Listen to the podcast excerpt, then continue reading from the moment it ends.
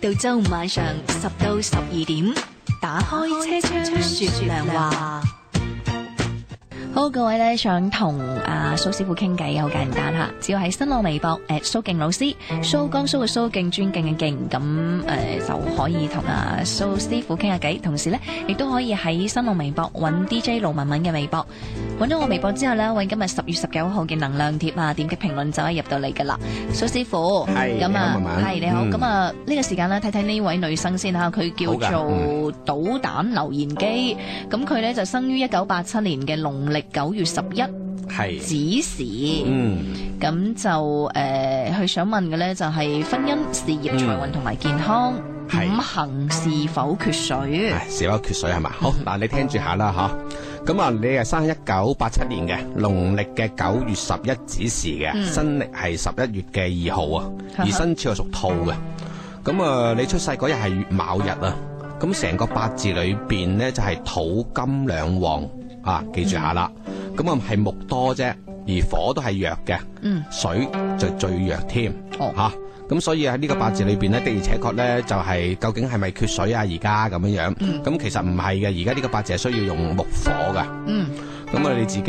譬如話自己一旦覺得唔係咁理想，改一下個名啊，咁啊需誒相對嚟講啊，要用下啲木同火啦，或者着嘅顏色嘅衫褲啊，誒同埋去嘅方向都係先頭所講嘅位置啦，咁樣樣。嗯咁因為點解咧？因為你由三歲至到你嘅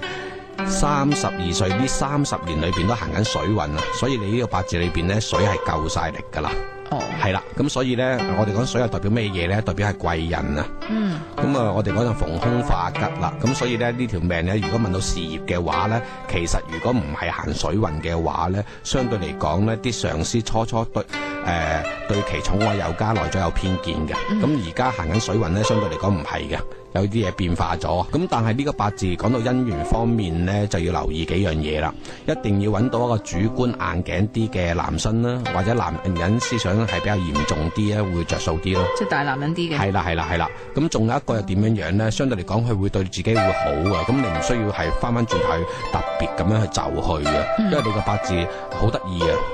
咁啊，點講咧？之前初初嘅話，哦，要求都好高下，甚至唔係咁容易人家識得到你。一耐咗唔得啊，哦就變咗自己係主動啊，或者係反而仲係變咗係急咗啊，俾人家知道自己，我哋講就價值唔高咗。嗯，咁啊注意啲咁多咯，吓、感情方面都要注意嘅呢、個八字係啦。係咁、嗯跟住事業，事業方面咧，我哋講就話咁樣樣嘅，最好做啲點樣樣咧，係固定啲嘅行業啦，啊，就呢個反而唔適宜係走動大嘅，嗯係啦。咁啊，如果譬如話你做緊走動大嘅話，睇下轉唔轉得到咯。嗯，啊，咁樣樣，咁而且仲有一個先頭兜誒、呃要問誒話翻俾你聽，就係話咧呢、個八字最好揾到係醫生或者係軍人咯，哦係啦，哦，嗯，咁樣會好啲。係咯，嗯。呃誒，咁、跟住佢係睇呢個就誒、呃、財運啦、健康，誒財運方面呢、個八字咁樣樣啊，呢、個咧就係、如果有男生揾到佢係會幾着數啊，呢啲叫幫夫命，哦，係啦，啊就係、我哋講就係幾幫夫嘅，嗯，咁啊呢啲命咧就千祈千祈唔好投入去投機嗰方面嗰度揾錢嗯就，因為咧呢、個八字反而一旦誒、過分去投機嘅話咧，就係、一次過就輸得好緊要嘅。哦，係啦，咁啊呢個八字咧，誒、就有少少